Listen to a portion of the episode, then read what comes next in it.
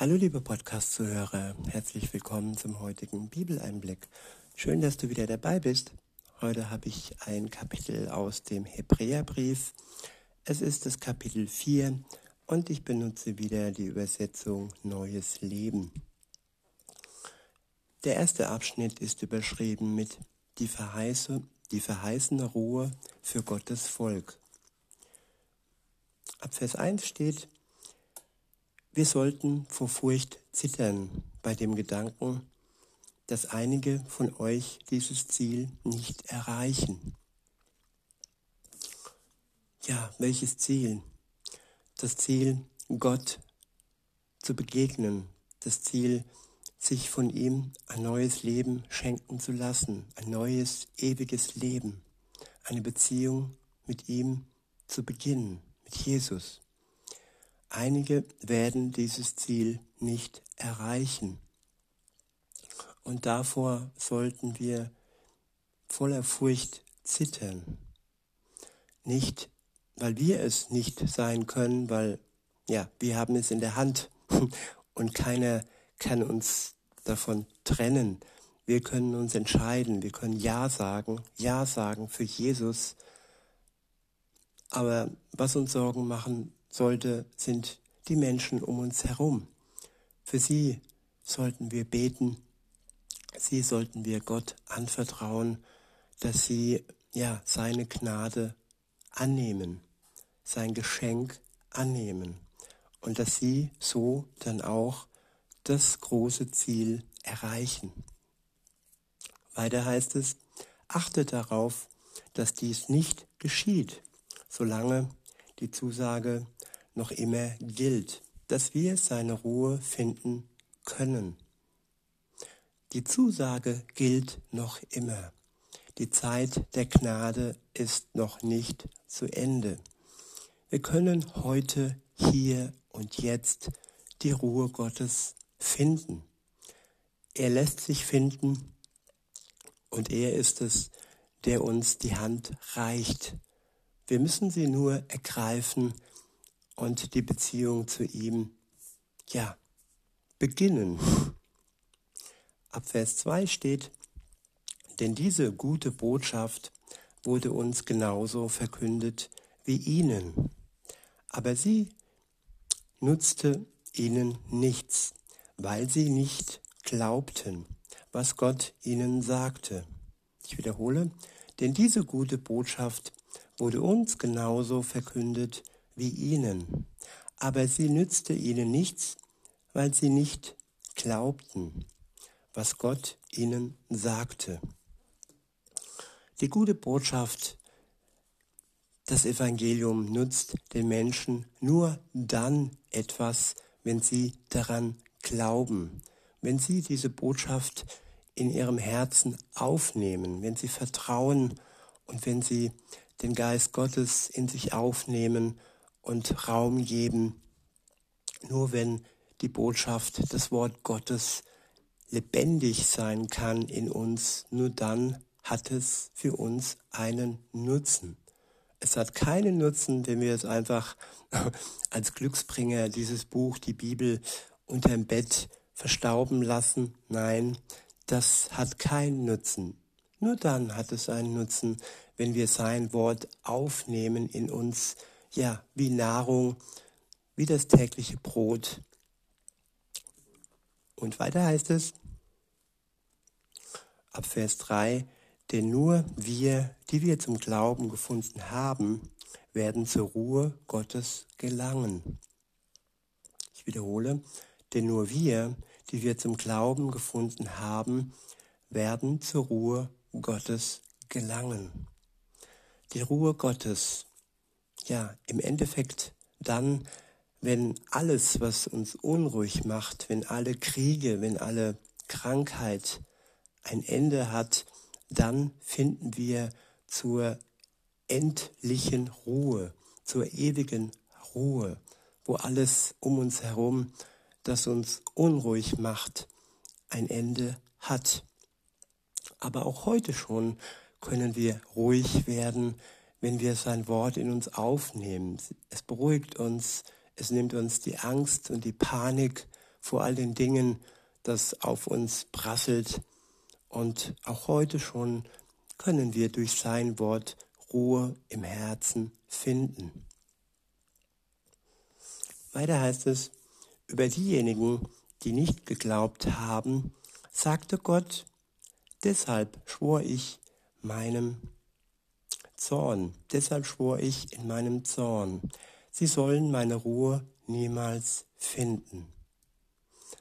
Ja, die Ruhe Gottes ist für die, die an ihn glauben. Sie ist keine, ja, allgegenwärtige Sache, die jeder, ob gut oder böse, ob Sünder oder Nicht-Sünder, aber vor allem die, die sich ihrer Schuld eingestehen. Wir sind ja alle Sünder und wir sind alle vor Gott, ja, seiner Gnade gegenüber abhängig. Und insofern nur wer ihn glaubt, wer, wer an ihn glaubt, der kann seine Ruhe finden. Ab Vers 19 steht, obwohl diese Ruhe bestand, seit er die Welt erschaffen hatte. Ich wiederhole, deshalb schwor ich meinem Zorn, in meinem Zorn, sie sollen meine Ruhe niemals finden, obwohl diese Ruhe bestand, seit er die Welt erschaffen hatte. Ja, das ist auch ganz wichtig und bedeutend, dass jeder Mensch, der lebte, und ja, das ist ja ein Bestandteil der Schöpfung, der Welt. Wir sind ein Bestandteil der Schöpfung der Welt. Seit es die Welt gibt, gibt es auch die Ruhe Gottes. Und seitdem hätte der Mensch Ruhe finden können bei Gott, wenn er denn nicht, ja, untreu geworden wäre und wenn er denn nicht sich seinen Geboten sich von seinen Geboten abgewandt hätte, so wie Adam und Eva. Das war das Anfang, der Anfang des Übels, die Abwendung von Gott. Und insofern haben wir eine Umkehr zu Gott nötig, da wo wir uns abgewandt haben seit unserer Geburt bis heute. Und wenn wir uns zu ihm umkehren und zu unserer Schuld stehen, und ja, uns bereinigen lassen durch die Tat Jesu am Kreuz, uns erlösen lassen, dann steht der Ruhe Gottes nichts mehr im Weg. Weiter heißt es, das wissen wir, weil die Schrift über den siebten Schöpfungstag sagt, am siebten Tag ruhte Gott von seiner Arbeit aus. Doch an anderer Stelle spricht Gott, sie soll niemals meine Ruhe finden. Es bleibt also dabei, dass es eine Ruhe gibt, welche die Menschen finden können. Die aber, die früher diese Botschaft hörten, haben sie nicht gefunden, weil sie Gott nicht gehorchten. Deshalb hat Gott einen neuen Zeitpunkt äh, festgelegt, eine neue ein neues Heute, ein neues Heute. Davon hat Gott nach so langer Zeit durch David gesprochen. Es sind die schon bekannten Worte. Heute sollt ihr auf seine Stimme hören. Ja, heute, nicht morgen, nicht gestern, das ist vorbei, morgen kommt noch, also nicht auf morgen verschieben, sondern heute auf Gott hören, denn was morgen sein wird, das wissen wir nicht. Und, ab, und ob morgen noch wirklich die Möglichkeit zur Umkehr bestehen wird, das wissen wir auch nicht.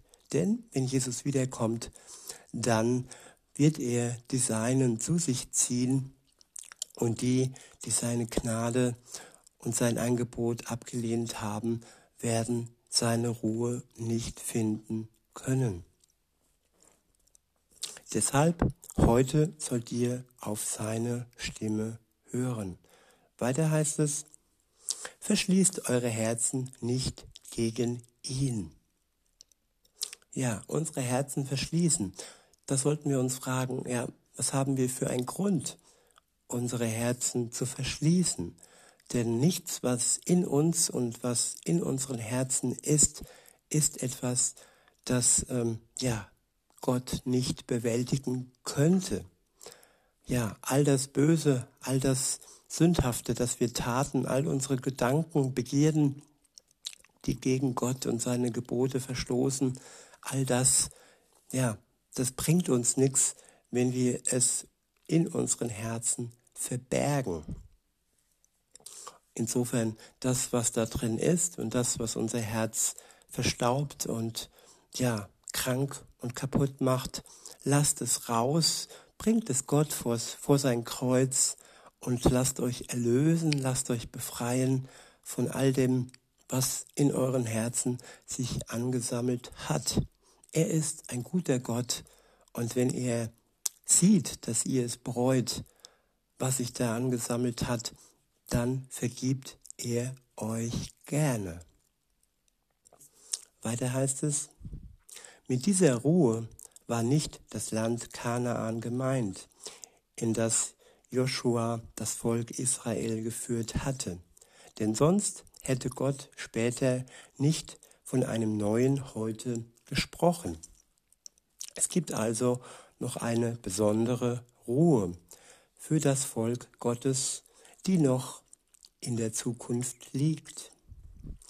Wer in Gottes Ruhe hineingekommen ist, wird sich von seiner Arbeit ausruhen, so wie auch Gott nach der Erschaffung der Welt geruht hat. Deshalb wollen wir uns bemühen, in diese Ruhe hineinzukommen, um nicht wie sie durch die gleichen, durch den gleichen Ungehorsam vom Weg abzukommen. Ja, Viele ähm, praktizieren sogenannte Meditation und äh, versuchen so Ruhe zu finden. Aber meistens ist das ein großes Nichts oder eine große Lehre, die man da sucht im Buddhismus und so weiter. Und alleine die Ruhe in Gott, in Jesus, die macht unser Herz wirklich heil und die lässt uns wirklich zur Ruhe kommen. Ab Vers 12 heißt es, das Wort Gottes ist lebendig und wirksam. Es ist schärfer als das schärfste Schwert und durchdringt unsere innersten Gedanken und Wünsche. Es deckt auf, wer wir wirklich sind und macht unser Herz vor Gott offenbar. Nichts in der ganzen Schöpfung ist vor ihm verborgen. Alles ist nackt und bloß vor den Augen Gottes, dem wir für alles Rechenschaft ablegen müssen. Ich wiederhole nochmal den letzten Abschnitt. Das Wort Gottes ist lebendig und wirksam.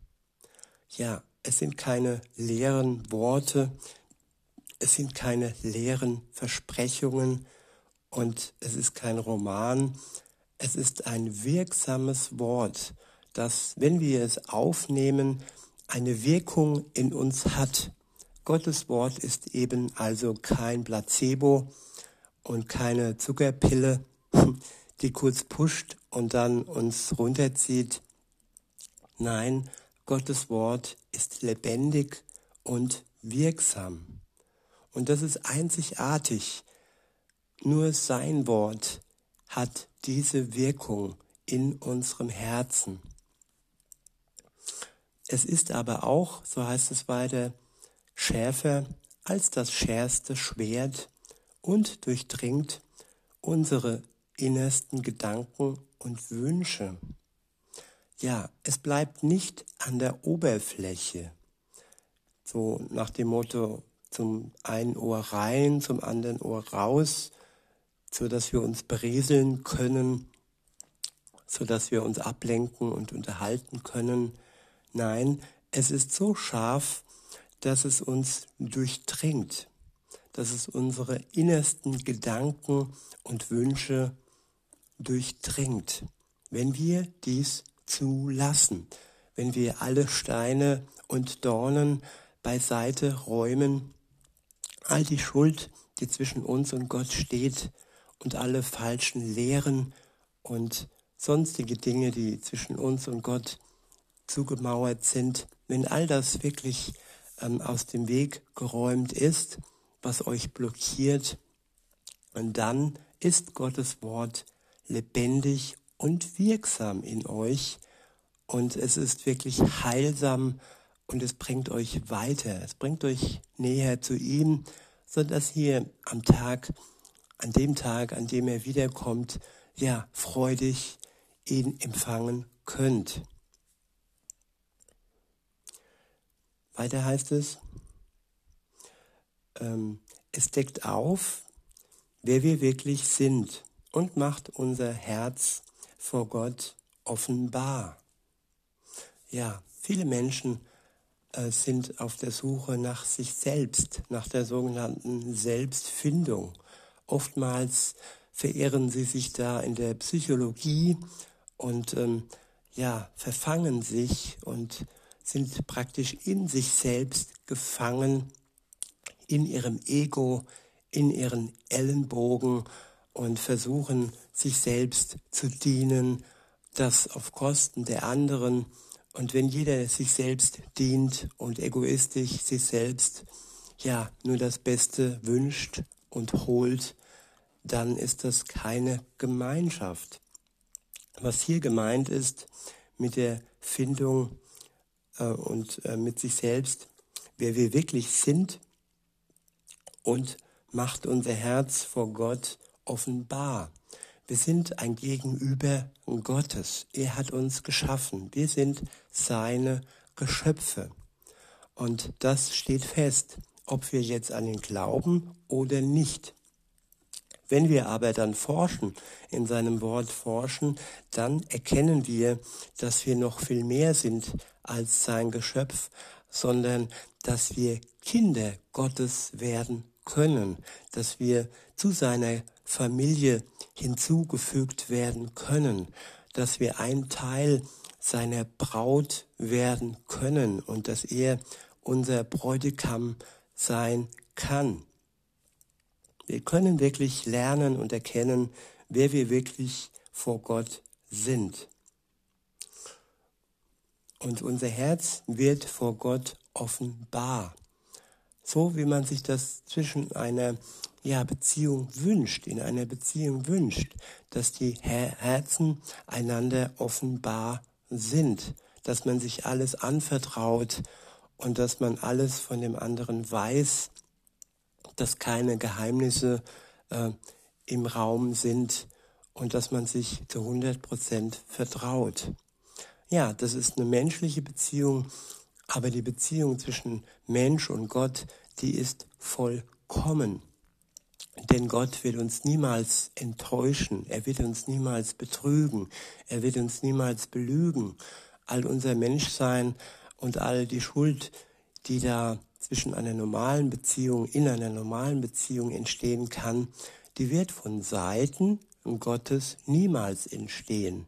Nur wir werden untreu. Aber die Treue Gottes wird immer stärker durch unsere Untreue. Und wenn wir zu ihm umkehren, dann wird das eine Beziehung werden, die wirklich perfekt von Seiten Gottes zu uns abgestimmt ist, wo wir uns fallen lassen können, wo wir ihm wirklich zu 100 Prozent vertrauen können und wo wir wirklich zu 100 Prozent von ihm geliebt sind. Das ist ein Zustand, äh, eine Beziehung, die es zwischen Mann und Frau niemals, ähm, ja, niemals vonstatten gehen kann. Aber Gott liebt uns wirklich perfekt und wunderbar. Weiter heißt es, nichts in der ganzen Schöpfung ist vor ihm verborgen. Alles ist nackt und bloß vor den Augen Gottes, dem wir für alles Rechenschaft ablegen müssen. ja, auch wenn wir nicht mit Gott unterwegs sind, auch wenn wir keine Beziehung mit ihm haben, dann gilt dies trotzdem. Trotzdem ist ihm nichts verborgen. Und alles ist ja vor ihm offenbar. Und ja, für das alles müssen wir dann am Tag des Gerichts vor ihm Rechenschaft ablegen. Und wenn wir dann durch Jesus gerecht gesprochen wurden, wenn wir dann durch Jesus frei gesprochen wurden von unserer Schuld, dann können wir diesem Tag voller Freude entgegensehen. Jo, und bei diesen Versen möchte ich es einmal belassen und wünsche euch noch einen schönen Tag. Bis denne.